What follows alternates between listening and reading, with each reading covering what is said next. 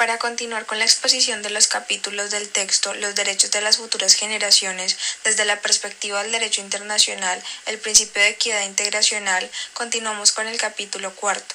Mecanismos de cumplimiento. En este capítulo se van a tener en cuenta los mecanismos de cumplimiento de la norma en el plano internacional. La intención es mostrar si en efecto las normas se clasifican como intergeneracionales, pueden o están acompañadas de mecanismos eficientes de cumplimiento. El capítulo expone tres tratados multilaterales que son de amplio conocimiento e incluyen órganos encargados de dar su cumplimiento y su aplicación. Estos son el Convenio sobre la Protección del Patrimonio Mundial, Cultural y Natural y el Convenio de Viena para la protección de la capa de ozono el Protocolo Montreal y la Convención Marco de Naciones Unidas sobre el Cambio Climático, Protocolo de Kioto.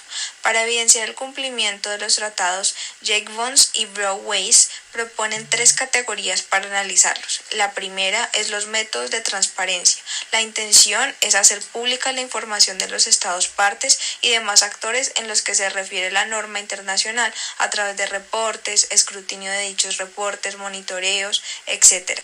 El otro punto son los incentivos. Los tratados que se revisan pueden tener dos tipos de estímulos. El primero es el mismo hecho de pertenecer al grupo y el segundo es el que otorga ayudas a los estados parte que no tienen la operatividad para dar cumplimiento a las normas sustantivas de los tratados a través de capacitación técnica, fondos especiales, programas de, entrenamiento, etc. El tercer tipo son las medidas coercitivas. Estas incluyen medidas de sanciones o penalidades como la suspensión de privilegios dentro de la Convención, sanciones comerciales, la suspensión de bienes protegidos en los listados que prevén los tratados, entre otros. Para los efectos de esta exposición se van a tratar solamente dos tipos de tratados o convenios. El primero es la Convención sobre la Protección del Patrimonio Mundial, Cultural y Natural del cual vamos a estudiar cuatro elementos. El primero son las obligaciones específicas de las partes, el segundo son los incentivos, el tercero es la estructura institucional y el cuarto las imposiciones, sanciones o cargas. Primero, según las obligaciones principales y específicas de las partes, se encuentra identificar, proteger, conservar, rehabilitar y transmitir a las generaciones futuras el patrimonio cultural y natural situado en el territorio, así como el deber de cooperar entre la protección de los sitios considerados como patrimonio universal. En cuanto al segundo punto, los incentivos, la CPM tiene dos principales estímulos. El primero es la lista del patrimonio mundial y el segundo el Fondo del Patrimonio Mundial. El primero es importante porque mantiene un estatus de los estados que hacen parte de este listado. Además, contribuye a la imagen como país y económicamente resulta favorable para los sectores turísticos.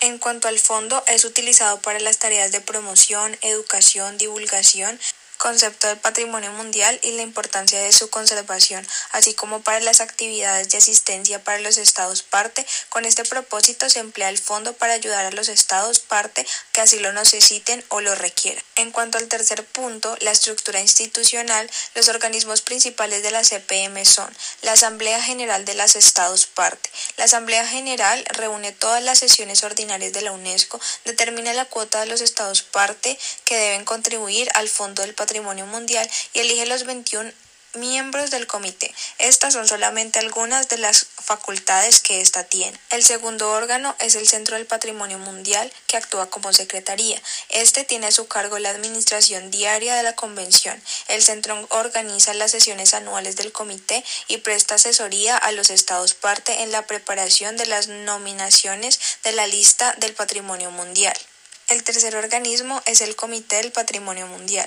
Este es un órgano operativo que tiene a su cargo la lista de patrimonio mundial. El comité adopta y revisa la guía operativa para la implementación de la Convención del Patrimonio Mundial que constituye una verdadera reglamentación de la CPM, análoga a la legislación secundaria de un país. El último punto a revisar son las imposiciones, sanciones o cargas. Pertenecer a la lista de sitios en peligro no debe considerarse necesariamente una sanción por parte del comité, aunque sí podría constituirse con una naturaleza en algunos casos como incumplimiento de los estados parte. Cabe mencionar que para algunos estados pertenecer o estar en este listado configura un deshonor, una especie de amonestación o publicidad del no cumplimiento de esta obligación. Otra sanción es la suspensión de los sitios de la lista del patrimonio mundial. Esto sucede en dos situaciones. La primera, cuando una propiedad se ha deteriorado tanto que ha perdido aquellas características que determinaron su inclusión en la lista del patrimonio mundial. Y la segunda, cuando las cualidades intrínsecas del sitio ya hubieran sido amenazadas al tiempo de su nominación por causas humanas y las acciones correctivas necesarias proyectadas por el Estado parte proponente no hubieran sido efectivas en el plazo propuesto. En este proceso juegan un papel muy importante los organismos consultivos del comité, como lo es el Consejo Internacional de Monumentos y Sitios, que emite un dictamen sobre los sitios culturales, y la Unión Internacional para la Conservación de la Naturaleza, que hace otro tanto con los bienes culturales. Ambos organismos presentan sus recomendaciones al comité.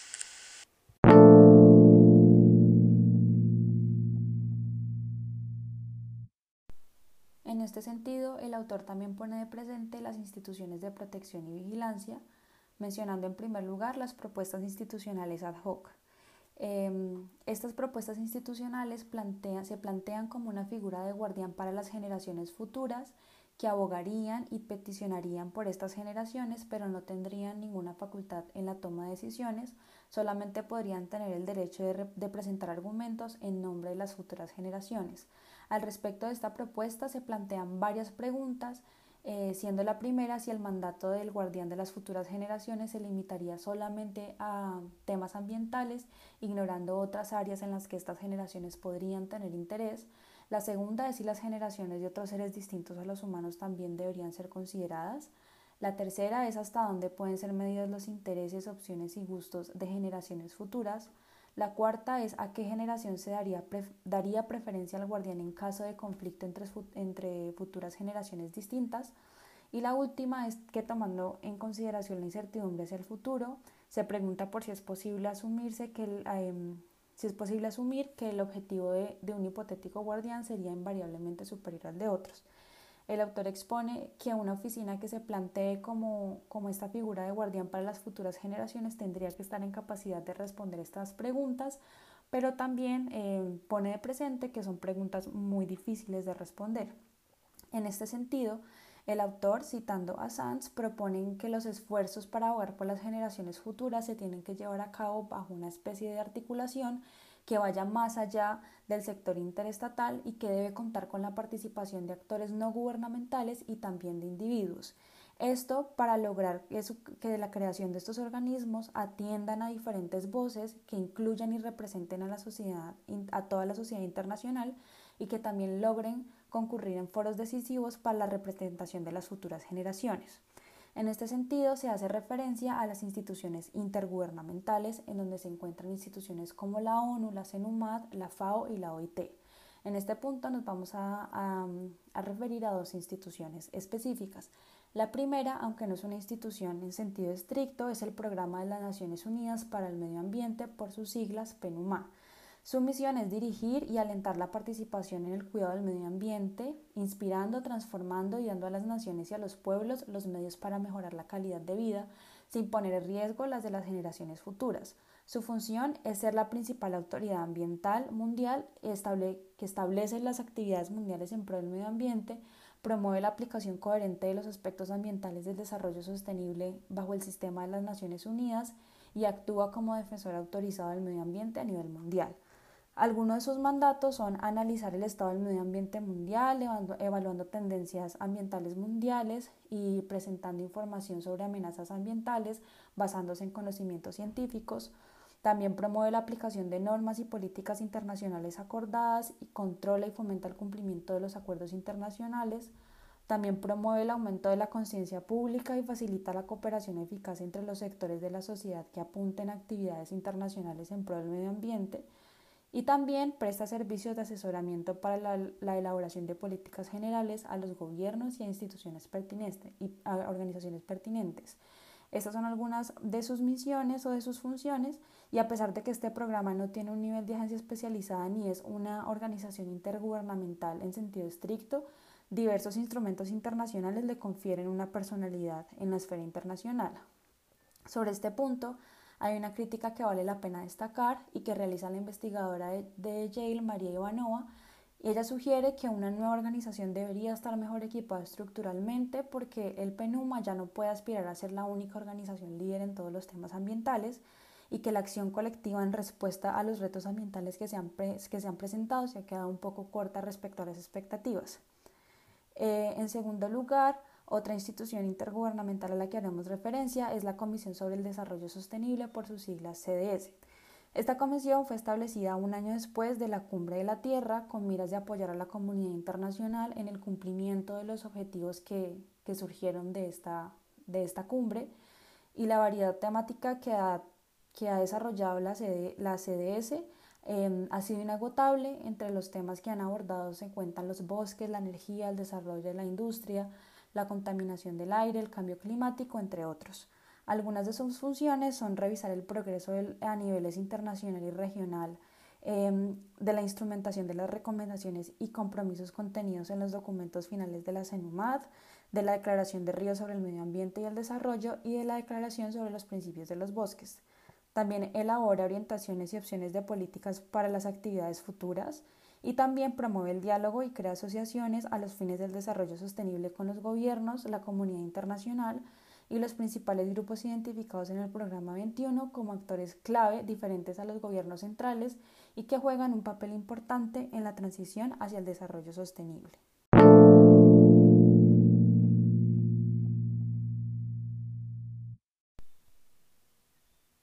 Organismos internacionales se encuentran las Cortes, las cuales velan por la protección y vulneración de los derechos humanos. Para esto, el autor desarrolla una narrativa histórica crucial del derecho ambiental internacional y de cómo las instituciones internacionales podrían aplicar la justicia internacional en derechos intergeneracionales, ya que estos no han tenido lugar en dichas instituciones.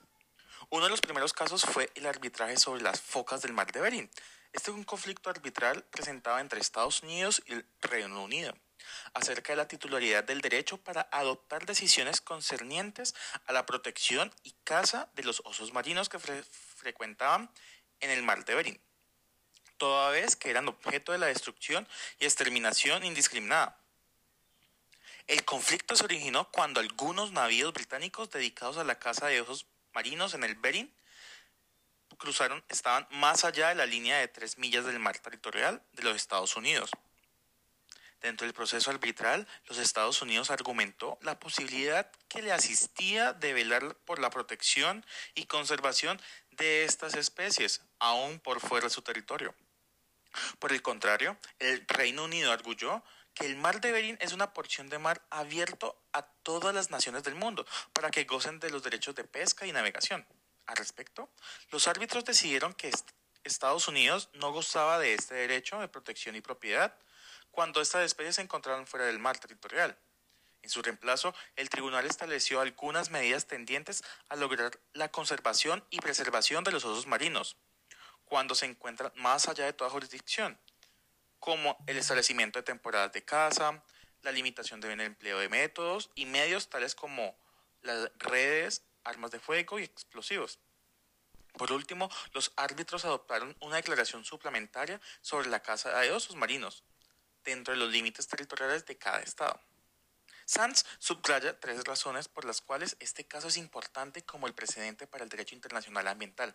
Primero, se refleja las dificultades inherentes a la conservación de los recursos naturales que están por fuera de la jurisdicción de cualquier estado. Segundo, impulsa un temprano desarrollo de técnicas legales en busca de la preservación de los recursos naturales compartidos. Y tercero, deja claro el destacado rol que juegan las Cortes Internacionales en la resolución pacífica de las controversias. Dentro de las instituciones jurisdiccionales internacionales se encuentra la Corte Internacional de Justicia y la Corte Penal Internacional. Ambas son son protectores de derechos humanos. Sin embargo, no se han presentado casos dentro de estas instituciones, pero sí en diferentes localidades que demuestran el desarrollo intergeneracional de protección de derechos. Por ejemplo, el caso famoso del caso Oposa, que se presenta en la Corte Suprema de la República de las Filipinas, en donde varios menores representados por sus padres presentaron una demanda contra el Departamento del Medio Ambiente, solicitando cancelar los contratos existentes en el país, en especial las licencias de explotación forestal y frenar la emisión de las nuevas licencias. Se adujo que la deforestación y el daño ambiental resultantes violaban sus derechos constitucionales a una ecología equilibrada y saludable. Los demandantes afirmaron que representaban también a los demás integrantes de su generación, así como las generaciones futuras. La Corte sostuvo que, aunque el derecho a una ecología equilibrada y saludable está consagrado en la Declaración y no en la Carta de Derechos, no se podía deducir que dicho derecho fuera menos importante, por lo que concedió completamente las pretensiones. Ante estas situaciones, el autor trae como colación cuál es la institución que debe debe ser el custodio de los derechos intergeneracionales, el derecho internacional o la Corte Internacional de Justicia. A lo que responde que es el mismo derecho internacional. Debe convertirse como ese custodio y no la propia Corte Internacional de Justicia. Para 1993, la Corte Internacional de Justicia creó la Sala de Asuntos Ambientales para resolver todo este tipo de, de controversias. Sin embargo, a los 13 años de haber sido instalada, nunca se recibió algún tigio de este tipo. Un caso, un caso del Tribunal Penal Internacional para ex Yugoslavia habla sobre, la, sobre patrimonio cultural, como fue la sentencia de Pablo Strugar. Strugar era un general del ejército que fue sentenciado por destruir, con destruir edificios y monumentos históricos y artísticos, por lo que se refiere a los cargos de destrucción de propiedad cultural, lo que sostuvo grandes, grandes grandes daños a través de una serie de bombardeos. Estos casos demuestran que se han generado protección de derechos intergeneracionales en diferentes localidades y tiempos, por lo que en algún momento estas cortes internacionales deben tener conciencia y protección sobre estos derechos. Además de las instituciones jurisdiccionales se encuentran los mecanismos de solución pacífica de controversias dentro, dentro y fuera del sistema de las Naciones Unidas. El artículo 2.3 de la Carta de las Naciones Unidas señala que los Estados miembros arreglarán sus controversias internacionales por medios pacíficos de tal manera que no se ponga en peligro ni la paz y la seguridad internacional de la, internacionales eh, ni la justicia. Los medios pacíficos de solución de controversias están establecidos en el artículo 33 de la Carta de las Naciones Unidas, como son negociación, investigación, mediación, conciliación, arbitraje, arreglo judicial, recursos a organismos o acuerdos regionales u otros medios pacíficos de su elección. Todo conflicto que se genere entre países se puede resolver a través de, de estos mecanismos, con el fin de no recurrir a la jurisdicción. Lo novedoso del tema será cuando estos mismos conflictos versen sobre derechos generacionales y desarrollo sostenible. ¿Podría la Asamblea General participar en una cuestión con un contenido intergeneracional? Quizá podría decirse que sí, la controversia lo refiere a las situaciones entre estados en los que quizá indirectamente se trate de un conflicto entre generaciones, aunque el caso contrario quizá sería más difícil de fundamentar. Existen diferentes otros mecanismos que pueden solucionar estos tipos de controversias. Sin embargo, a conclusión del autor, se debe preguntar sobre las nociones de una justicia entre generaciones se justifica para la trascendencia de los actos pasados en el presente y por las consecuencias de actos hacia el futuro. Es importante tener en cuenta que la justicia intergeneracional presenta la voluntad de cada generación por responsabilizarse en el cuidado del usufructo de bienes de valor universal que deben resguardar para las futuras generaciones. Para el perfeccionamiento de esta justicia entre generaciones debe llevar debe ser complementada entre la justicia intergeneracional como un resultado de una mayor justicia entre los grupos presentes.